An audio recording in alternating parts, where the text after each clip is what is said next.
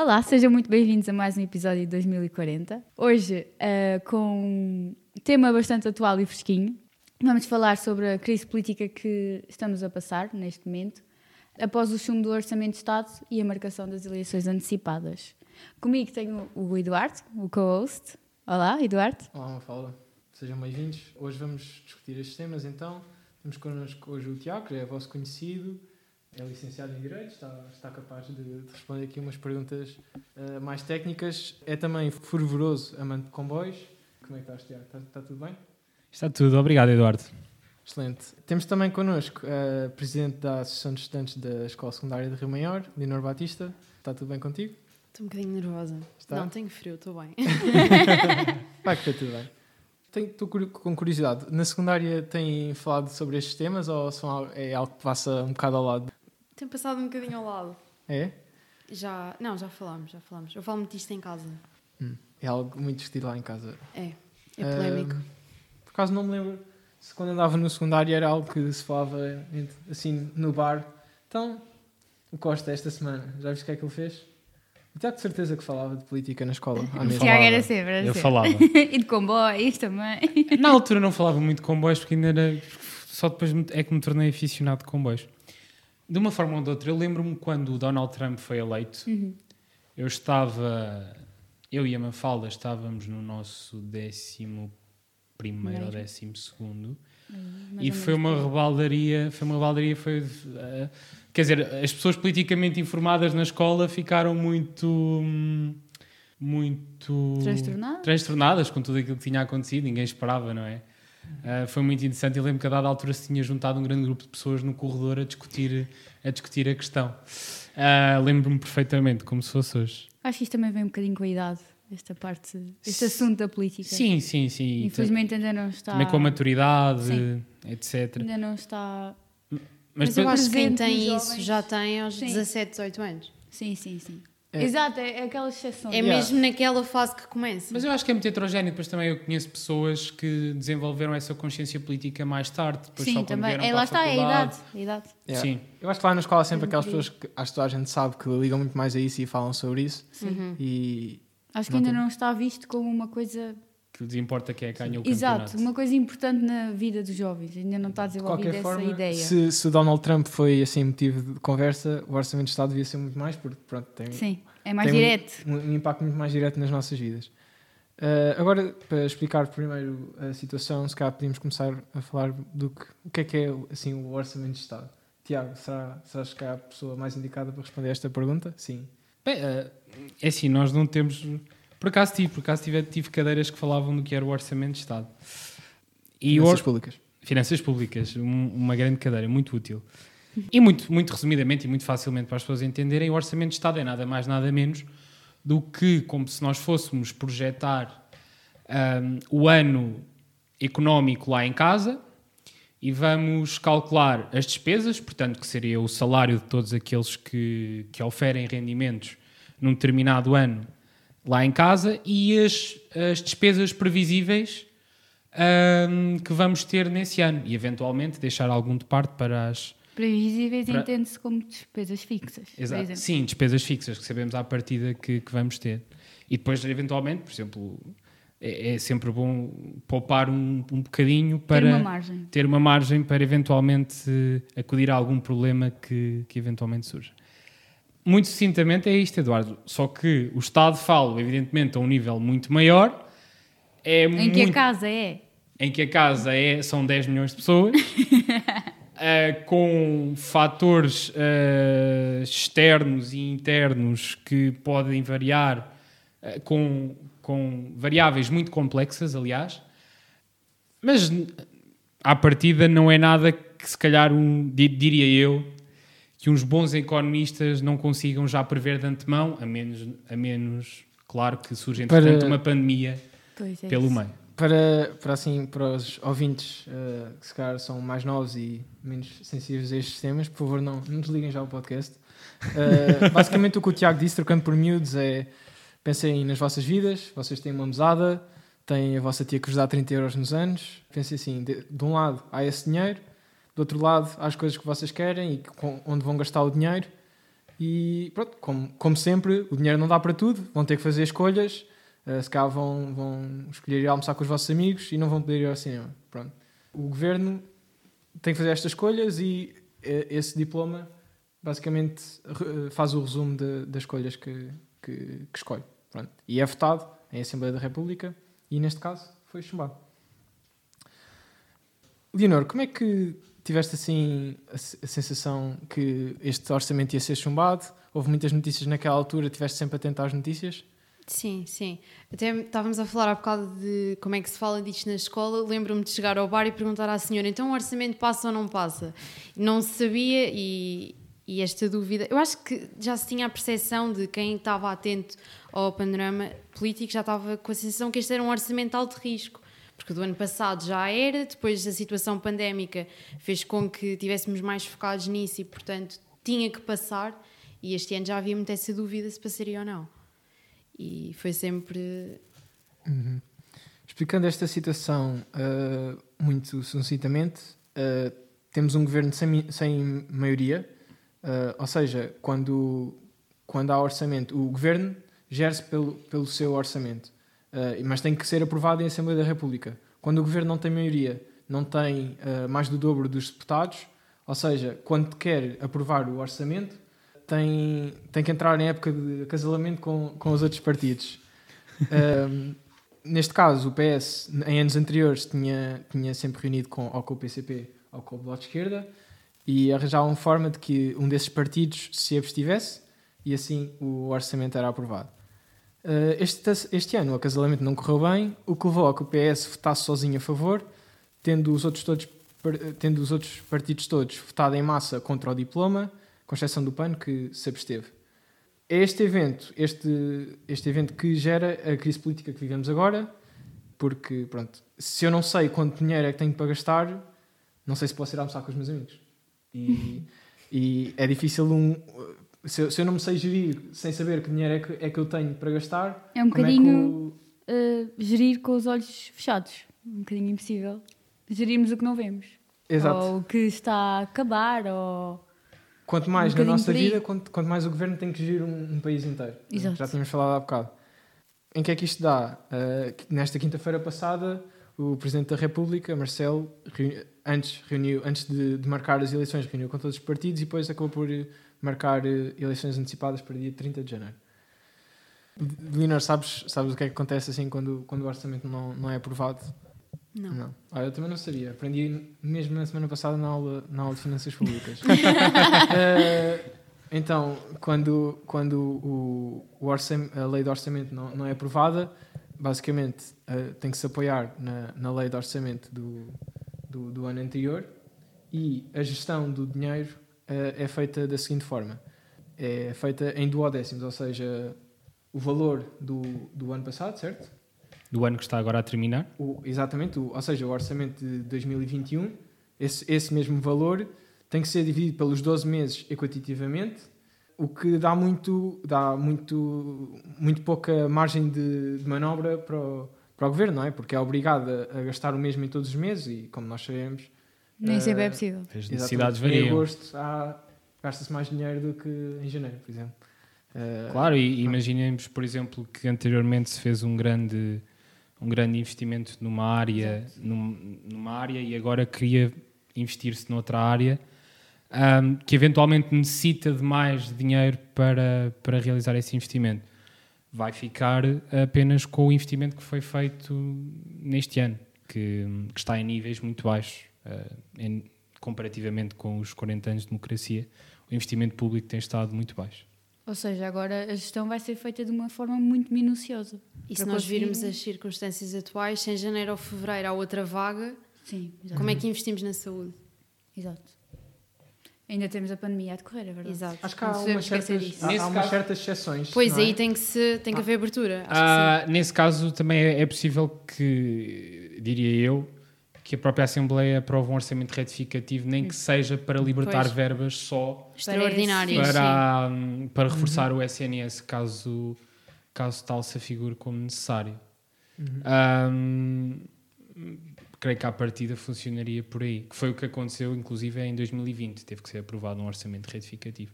Mas a- aqui a ideia base é sempre aquela que eu agora apelo aos conhecimentos de história de- de- dos nossos ouvintes, que aqueles que se lembram da Revolução Americana. hum, a Revolução aconteceu porquê? Porque o- os colonos americanos não tinham uma palavra a dizer sobre os impostos que pagavam. E essa, essa- esta é uma das noções bases de- do, do Estado do Estado nos dias de hoje, que é, ok, o Estado vai-nos cobrar impostos, mas nós, através dos nossos representantes, tivemos uma palavra a dizer sobre a quantidade de impostos que pagamos. E isso tem que ser sempre cumprido. Acho que também é importante apelar ao voto. Acho que neste momento já percebemos que vai ser muito importante. Ahm, Como é que, como é que pronto, normalmente em, em situação de crise po- política, como é que vocês reagiram? Reagiram assim com um bocado de medo ou de, de preocupação? Como é que isto vai ser agora? Ou calmos e serenos? Ou, ou até, eh, epá, ainda bem que isto aconteceu, isto precisa de mudança? Podemos começar com, com o Dinor. Não sei, eu acho que já assisti a as eleições de 2016. Não houve maioria absoluta. Mas chegou-se, havia ali uma solução. Chegou-se à solução da geringonça e agora eu acho que é tão. Não há como saber o que é que vai acontecer. E qualquer das soluções, se nós estivermos a falar de um bloco central ou se estivermos a falar de um acordo à direita, quer dizer, nenhuma das soluções parece ser uma, uma situação que resolva a ingovernabilidade. E nós dependemos muito do governo. Ah, há países que estão meses e meses, às vezes anos, a tentar hum, fazer acordos entre os partidos e isso em Portugal não, não costuma ser tão demorado, porque lá está, estamos muito dependentes do governo para o orçamento e para essas questões. Não sei se respondi. Sim, respondeste bem. Não sei se a questão do medo, da incerteza. Sim. Lá está, é não saber o que é que vai acontecer a seguir. Porque parece que não há uma solução. Eu penso que já, já existiram sete dissoluções, dissoluções da Assembleia. Sim, sim. Ou seja, se houve uma demissão do primeiro-ministro que era do PS, quer dizer, havia ali uma solução no PSD. Agora os partidos de direita não têm, nem sequer estão a marcar congressos, não, não têm um líder neste momento sem oposição dentro do, do próprio partido, Houve sete vezes que, que houve dissolução da, da Assembleia. da Assembleia e em seis das sete vezes trocou o partido do governo. Havia uma clara mudança do ciclo político. Exato. E não sei se isso é claro agora. Exato. E a única exceção foi o, o Cavaco Silva, eh, que passou de uma minoria para uma maioria, mas na altura já, já se achava que isso, que isso ia acontecer. Tiago, porquê que, acha, porquê que aconteceu isso agora? Tivemos seis anos de geringonça, porquê que achas que este ano foi o ano em que deixa, de- a festa acabou para o, para o António Costa? Vamos por partes então. Uh, a geringonça nasceu um, fundada na, no objetivo de tirar a direita do poder. Esse era o principal objetivo. E com isso, um, a esquerda conseguiu. alc- A esquerda, e quando falo em esquerda, falo evidentemente de todos os partidos de esquerda uh, que têm assento no Parlamento, conseguiu uh, alcançar muitos dos objetivos a que se propunha um, ao seu eleitorado.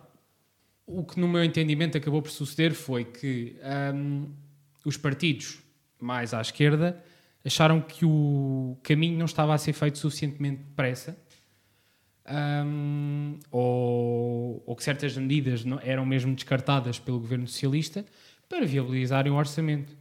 O que, de resto, é perfeitamente normal. É perfeitamente normal existirem estes, estes, estes eh, desalinhamentos.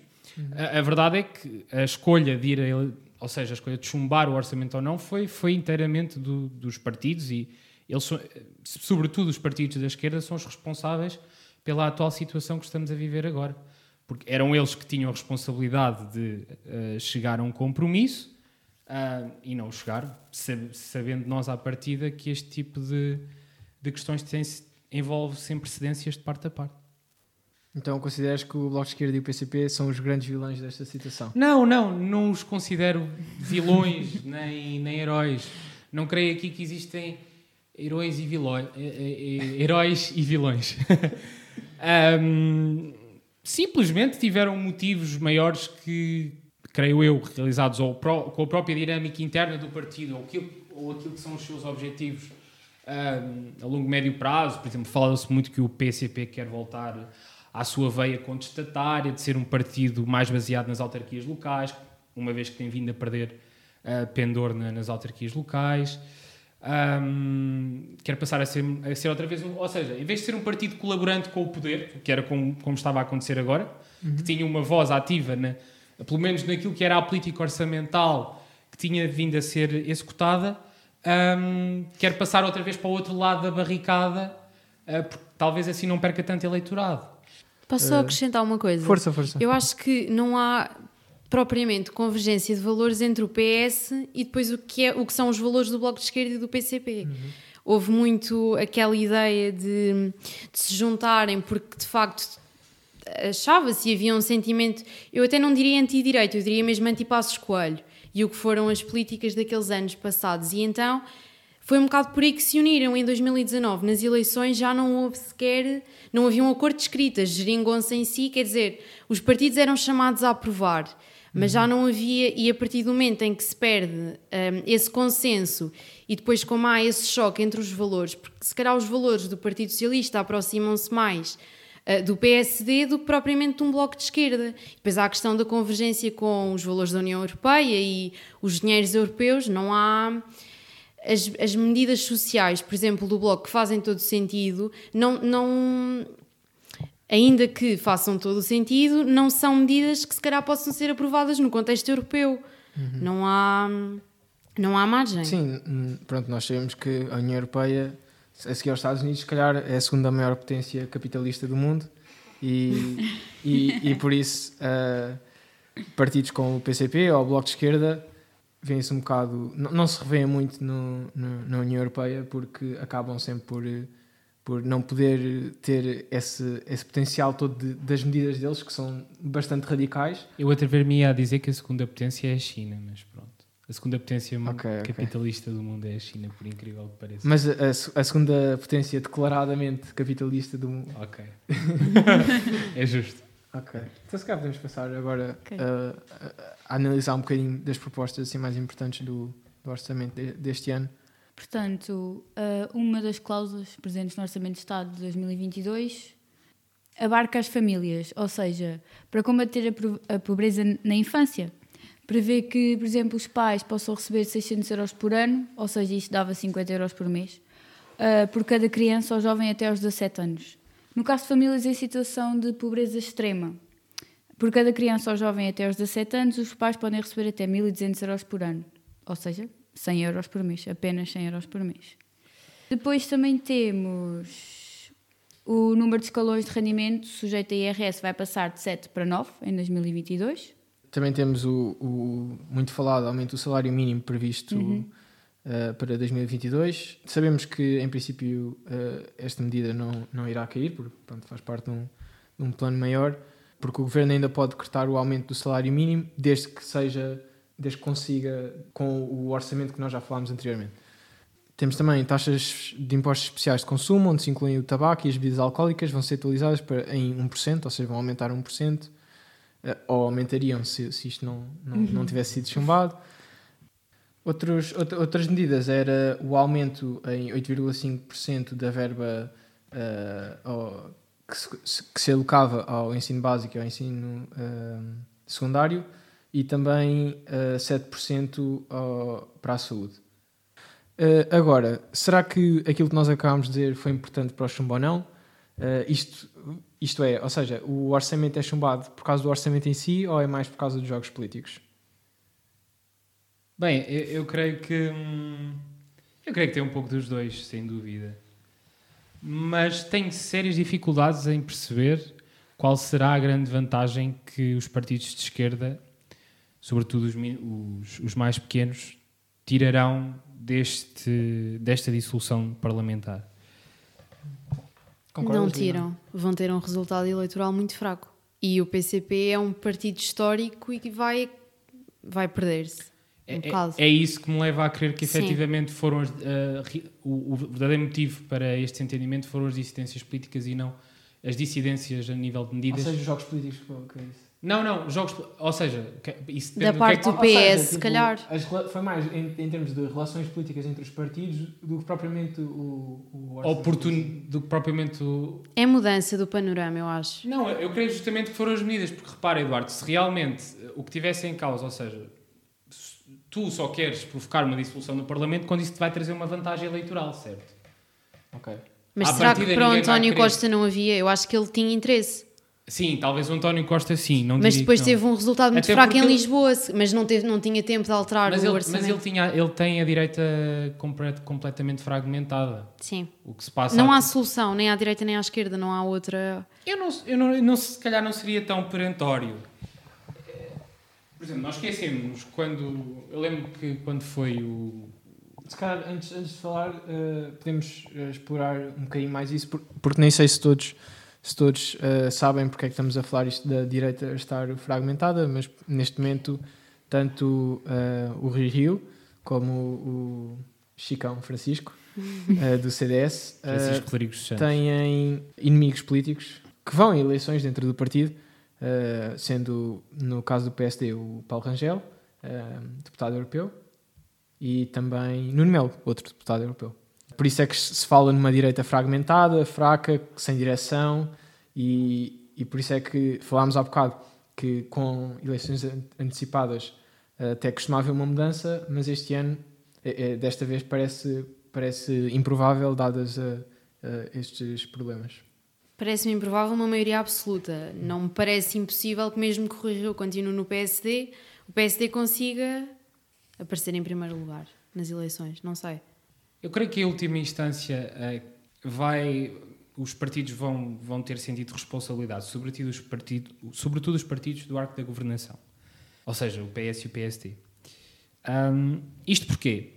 Mesmo que o PS ganhe as eleições, ah, tenho sérias dúvidas que a direita, no seu todo, que, que a esquerda, peço desculpa, consiga uma maioria absoluta no Parlamento. E isto trazer-nos-ia um cenário igual ao de 2015, em que foi o PSD e o CDS a ganharem as eleições, com, com a maioria dos votos, mas que não, não tinham a maioria de apoio no, no Parlamento. E aí, caso, ou seja, mesmo que o PS recolha o apoio dos partidos eh, de esquerda, não consegue viabilizar o governo, aí, e aí das duas uma, ou o PST faz uma geringonça de direita, ou o, P, o PSD, ah, como antes de haver geringonças acontecia, viabiliza o governo do PS, muito embora seja minoritário. E viabiliza como? Abstém-se no abstém-se na, na votação do Orçamento de Estado. E eventualmente negocia algumas medidas que considere mais, mais vantajosas para efetivamente deixar passar o Orçamento de Estado e garantir um governo estável ao país. Então, depois disto tudo, a conclusão a que chegamos mais ou menos é que este orçamento não foi chumbado por haver, hum, por, pa- por haver problemas, entre aspas, entre os partidos, mas sim por não haver estabilidade dentro dos partidos. É isso?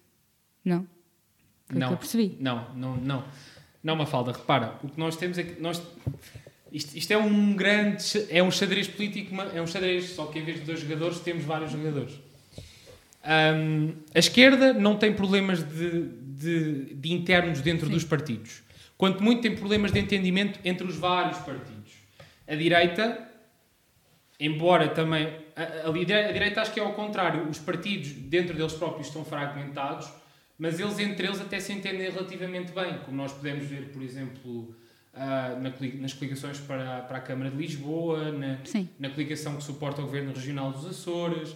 Tudo, tudo isso são coli- coligações de, de direita que, que, têm, que estão até bastante, relativamente saudáveis e conseguiram bons resultados.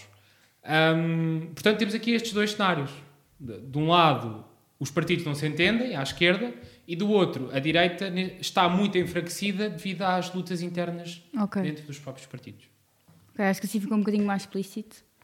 Hum, então está a ver com a direita e com a esquerda, e não Sim. com... Ok.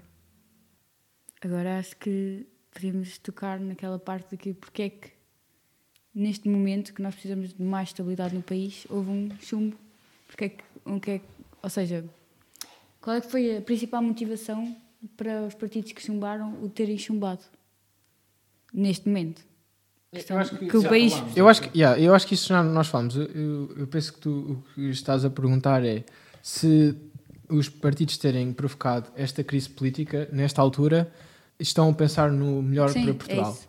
Se já falámos há bocado se estamos com medo, se estamos com receio, se achamos que es- estas crises políticas são benéficas para o país porque dão, dão lugar a um novo caminho, a uma mudança, ou acham que apenas atrasam o país porque ficamos aqui algum tempo sem orçamento e sem, sem poder haver eh, eh, medidas e, e- e Avanço. O que, é- que é que acham? O que é que achas, Leonor? Eh, que o Tiago já falou muito. Sim. não sei, eu acho que parece-me sempre que caímos no problema da ingovernabilidade. Porque se não há, quer dizer, não houve agora acordo para fazer passar o orçamento, não, não me parece que vá haver acordo à esquerda. Não me parece que possa haver uma formação de um bloco central, porque até porque as franjas depois vão se radicalizar. E, e à direita, quer dizer, agora até 30 de janeiro não há espaço, se calhar, para, fazer, para realizar os congressos. Portanto, há incerteza dentro dos próprios partidos. E eu não sei até que ponto é que, hum, no espaço de dois meses, se há preparação, eh, imaginando que no- dentro do PSD, porque eu acho que o CDS já, nem é, já não vai ser chamado, eh, numa situação em que o PSD hum, ganha as eleições sem maioria absoluta, com quem é que o PSD vai fazer acordo à direita? O CDS não parece que vá ter qualquer expressão. Vamos falar de Voldemort, que até agora ainda não tinha sido Pois. mencionado, é? Não sei. Isso não me parece. Lord- Vai-se chamar a extrema-direita para um acordo de direita? Pois não, eu, eu acho que, sinceramente, sobretudo se for eh, eh, o Rio Rio e, e mesmo qualquer outro, outro político, acho que o, o que interessa aos políticos é mesmo chegarem ao governo. E se tem que fazer um acordo com o, o Voldemort, vamos dizer o nome dele, André Ventura, não, não temos era, era mais num tom de brincadeira, mas achei engraçado que até agora não tínhamos mencionado eh, o Chega e, e, e o Ventura acho mesmo que é ficção científica. Aliás, eh, no, no programa Governo de Sombra, eles falam muito que é, que é as borboletas, eh, que é as, as pessoas de bem que, que pensam que, que não é preciso o, o Chega para, para o PSD voltar a governar. E- Mas eu acho que sou assim. Eu acho que devo ser borboleta. Sou um bocado sensível nisso. é, é, acho que é Faz-me impressão. Não sei. o Pedro Mexia, que, que é- foi um dos criadores das borboletas. E gozam sempre com ele. Porque, pá, sinceramente, e como é que viabilizava o. Pois o- não, não viabiliza. Lá está, por isso é que para mim parece-me que não há uma solução. Não, mas a, a dada altura os partidos vão sentir um- um- uma responsabilidade em cima deles, que é de assegurar uma governação legítima. Pois, e tem que Portugal. haver uma, uma Vai ter que haver um entendimento, seja no Bloco Central, seja à direita, seja à esquerda. Lá está, muito embora se calhar depois quem seja favorável a esse entendimento seja prejudicado nas urnas, eventualmente, mas depois também é, é um jogo de xadrez, porque depois também vai, vai- tanto, vai ser, tanto vai ser responsabilizado por não viabilizar um governo, depois como eventualmente lhe dar a mão. Ah, e no Pois. caso, e, e, por exemplo, eu, eu acho muito, acharia muito estranho hum, se o Chega eventualmente votasse contra um governo do PSD, creio que os eleitores não veriam com, bom, com, com bons olhos esse acontecimento, caso isso depois possi- possibilitasse à direita, à esquerda, peço desculpa, assumir, assumir a governação. Porque, por um lado, é do mal o menos, não é? É segurar a alternativa. Exatamente. Eles preferem um governo do PSD a um governo do PS apoiado pelo Bloco de Esquerda e pelo PCP. Ou até mesmo um governo do PS ahm, suportado pelo PSD no Parlamento. E, e acho que aí ele, quem, quem, quem estiver a liderar o, PC, o PSD na altura terá uma relativa margem de manobra para dizer eles não precisam de fazer um acordo escrito. Claro que Certo. Também não precisam de convidar o Chega para o governo. Claro que é sempre mais instável um acordo negociado ano a ano, como nós presenciamos agora, do que um acordo para toda uma legislatura, mas isso são as contingências da vida e é uma das características do regime político, que, do sistema político, aliás, que nós, que nós temos. Mas o que vai acontecer é que o Chega eventualmente deixa passar o Orçamento de Estado e o. Hum, Isso parece-me algo muito pouco chega, sinceramente. O Chega a, a aprovar um diploma só para o bem de Portugal. Não, não vai aprovar, vai, vai, Não, vai abster-se. Vai abster-se. Mas isso parece-me muito pouco chega, porque um partido que é contra sistemas. Não, porque eu acho, eu acho que depois o PSD vai acabar, lá está, vai acabar por dar-lhe algumas ban- bandeiras que, que o Chega se calhar quer, como por exemplo uma reforma na justiça. Não te esqueça, independentemente da conotação que lhe, queira dar, que queiram dar, porque o próprio Rui Rio está farto de falar que quer uma reforma profunda no, no sistema de justiça em Portugal. Agora, o- podemos discutir se vamos passar a ter, claro que não vamos passar a ter pena de morte, nem castração, nem castração química, porque essas coisas ah, estão proibidas pela Constituição e, evidentemente, nem o próprio PSD nunca aceitaria uma coisa dessas. Mas, ah, talvez, talvez eh, o PSD abrisse, abrisse algum espaço para, para algum diálogo. Mas depois, por exemplo, há outras coisas. O o Che- o Chega não tem, não tem um programa político, não tem uma ideologia política. Toda a gente sabe Sim. o que é que se tem passado ultimamente, por exemplo, no programa que eles têm disponível no, no website. Antigamente tinham que queriam a, privatização de todo o Serviço Nacional de Saúde. Ah, há como isso depois, se calhar houve pessoas que lá dentro não gostaram e não sabiam o que é que o próprio partido defendia, lá foram mudar aquilo no website. Portanto, aquilo, aquilo anda à deriva, à volta de um, de um querido líder que eles têm e a- desde, o- desde que o querido líder aceite, acho que as ovelhas vão atrás. Exatamente. É mesmo relação Lord Voldemort, Devoradores da Morte. Exatamente. Exatamente. É, acho que é uma boa analogia. Eu, eu também acho que é. Pronto, eu acho eh, interessante que temos, então temos aqui uma borboleta, temos aqui uma pessoa que acredita que o Chega eh, vai fazer o melhor para o país e temos aqui uma pessoa que acredita que eh, os políticos fazem tudo para chegar ao poder e, e pronto, eh, o futuro poderá passar por uma coligação PSD-Chega. És tu, Eduardo. Uh, sim. eu, eu, eu digo isso porque pronto, parece-me característico do, do- dos políticos fazerem algo assim. Agora, algo que eu gostava de criticar, porque eu acho, e acho que muitas pessoas que são uh, partidárias ou neste momento não, não, não, não, não, não se encontram em nenhum partido, podem, podem concordar comigo, talvez, que seja. uh, o trabalho dos políticos, um pouco, também é negociar, chegar a acordos, e parece-me um pouco uh, contra a profissão. Uh, isto que aconteceu, de facto, os políticos não chegaram a um acordo. De facto, o governo que está lá foi, foram as pessoas que foram votadas para lá estarem. E, e, e pareceu mesmo, uh, tanto de- por parte do PS, que se calhar pensa que vai, vai ter maioria e não tem problema nenhum em ir para eleições, tanto como os outros partidos, acabam por pôr os interesses dos partidos à frente dos interesses de Portugal.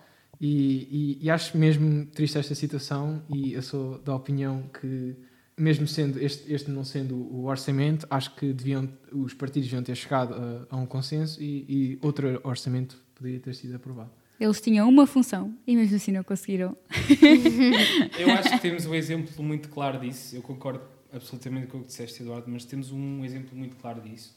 Quando, quando instalou a pandemia, todos nós nos lembramos desse mês de março de 2020, que era um horror, uma pessoa acordava de manhã e só, só se lembrava de ouvir o número de casos na- no noticiário. Ahm, Lembro-me que na altura o Dr. Rio teve uma postura muito correta e, e francamente das mais responsáveis, que provavelmente algum político já teve aqui em E Portugal. foi muito criticado por isso. Dentro do partido. Pois, Sim. esse é que é o problema. Eh, É porque se calhar essas pessoas que criticaram não perceberam realmente A importância. a importância e a, a, a avalanche que, que foi, eh, um, que foi que foi o Covid e da, da atual crise que estamos a viver, económica, social, etc. Que foi, o Dr. Rio chegou à- chegou-se à frente e disse se, o- Partido Socialista quiser formar connosco um governo de, sal- de salvação nacional, o PSD está aqui disposto para hum, salvar o país. Creio que, creio que a expressão que ele usou foi mesmo salvar o país. Ah, e, e, de facto, se nós olharmos para, para, para, para as questões de fundo e vermos ah, as grandes reformas que precisam de ser feitas e, e precisam muito de ser feitas, por exemplo, no Serviço Nacional de Saúde, ainda, esta, ainda há duas semanas, lembro-me que li no Jornal Expresso que existiam quatro hospitais do Serviço Nacional de Saúde geridos em parcerias público-privadas que poupavam 209, pouparam ao Estado em 20 anos, se não estou em erro, posso estar enganado, mas a notícia relatava que eles tinham poupado ao Estado 209 milhões de euros. E o atual governo, simplesmente, ou porque está refém dos parceiros de esquerda, ou por mera convicção ideológica, resolveu acabar com as parcerias público-privadas. Um, isso depois, o problema é que daqui a nada, se voltar o, P, o PST ao governo, depois vai reverter tudo outra vez e se calhar este modelo que entretanto o PS estava a construir, que não sei se é melhor ou se é pior, depois volta outra vez por água abaixo e voltamos à estaca zero. Portanto, se o país precisava de uma reconstrução, precisava de um consenso alargado para fazer reformas estruturais, tiveram uma oportunidade excelente para o fazer. Não a fizeram. Mas eu, eu acho que há vários fatores e há uma grande intransigência dentro do PS. Um, o António Costa, ele disse sempre que não faria acordos à direita, mas também não deu espaço aos parceiros de esquerda, não havia acordo escrito, lá está. E eu acho que há vários fatores e um deles é o governo, toda a gente esperava uma remodelação do governo. Há ministros que já estão descredibilizados. Cabrita. E... Sem referir nomes, mas o Cabrita, pronto.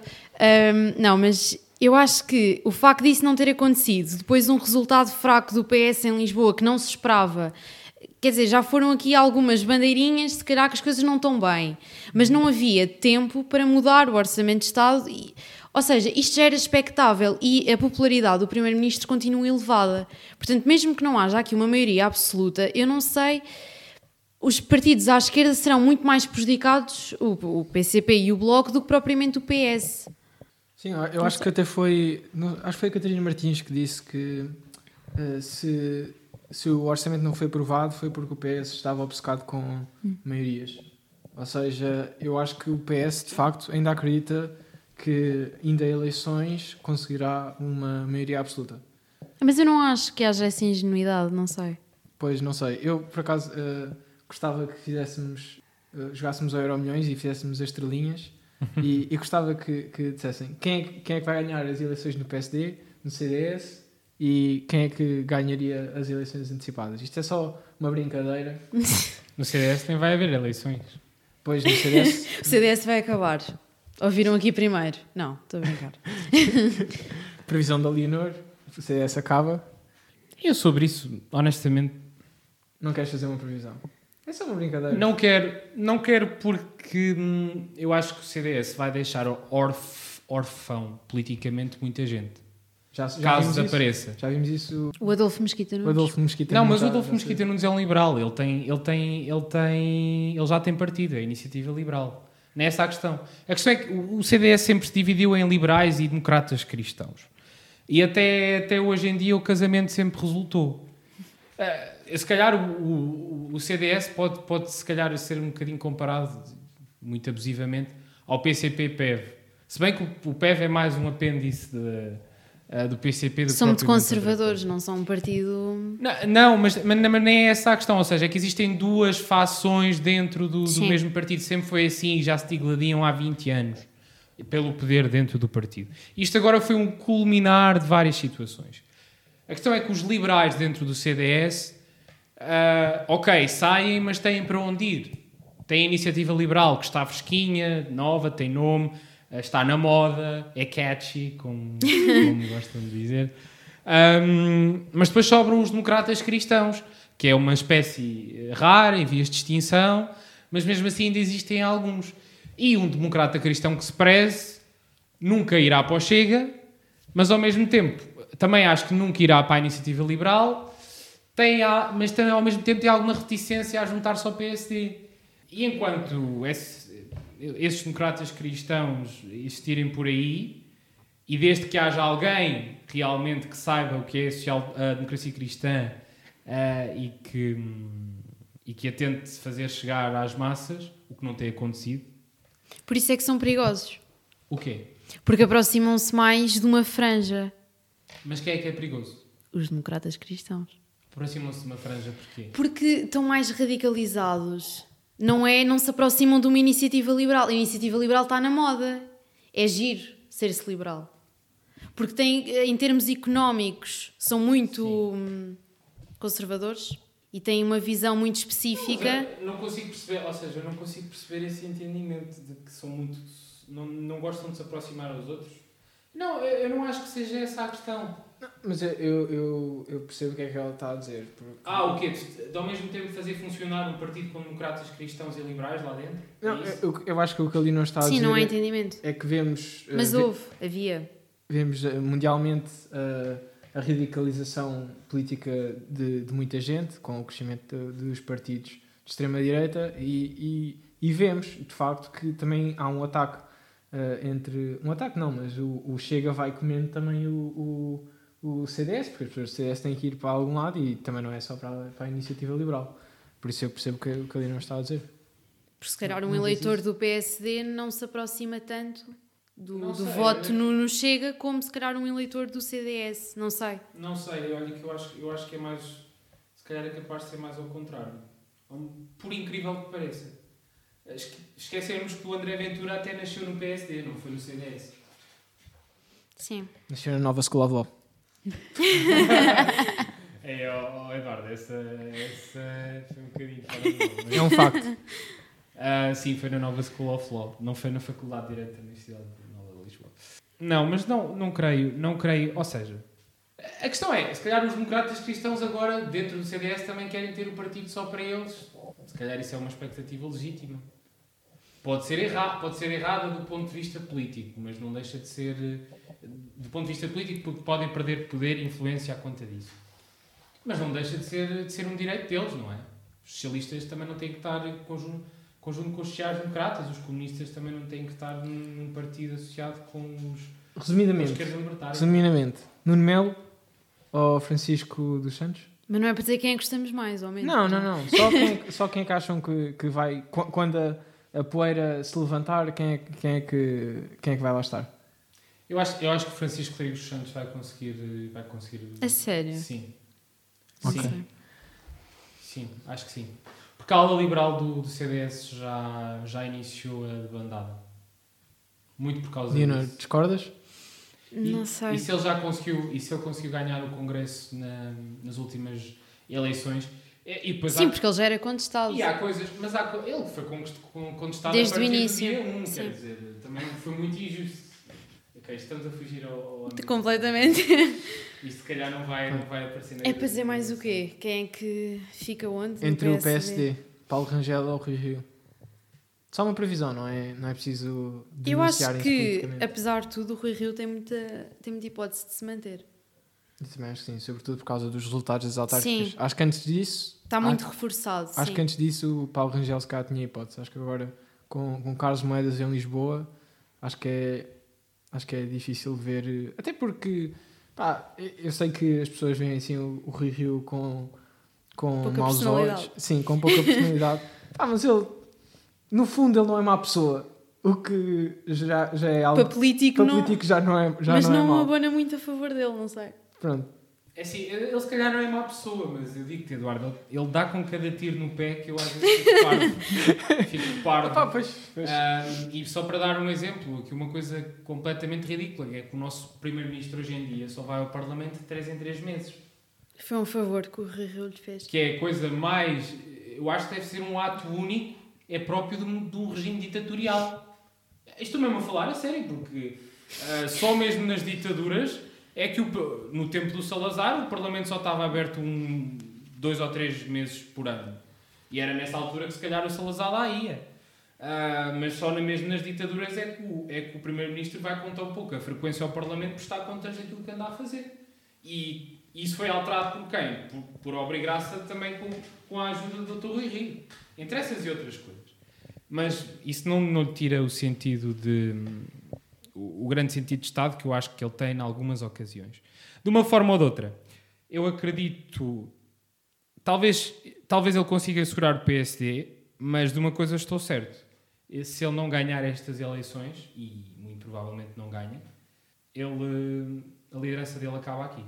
Portanto, no máximo, ele, ele- Viemos agora de Halloween, vem o fantasma do Passo Escolho do passado. no máximo ele tem 3 meses de vida no, no, Ok. Que horror. no, no PSD.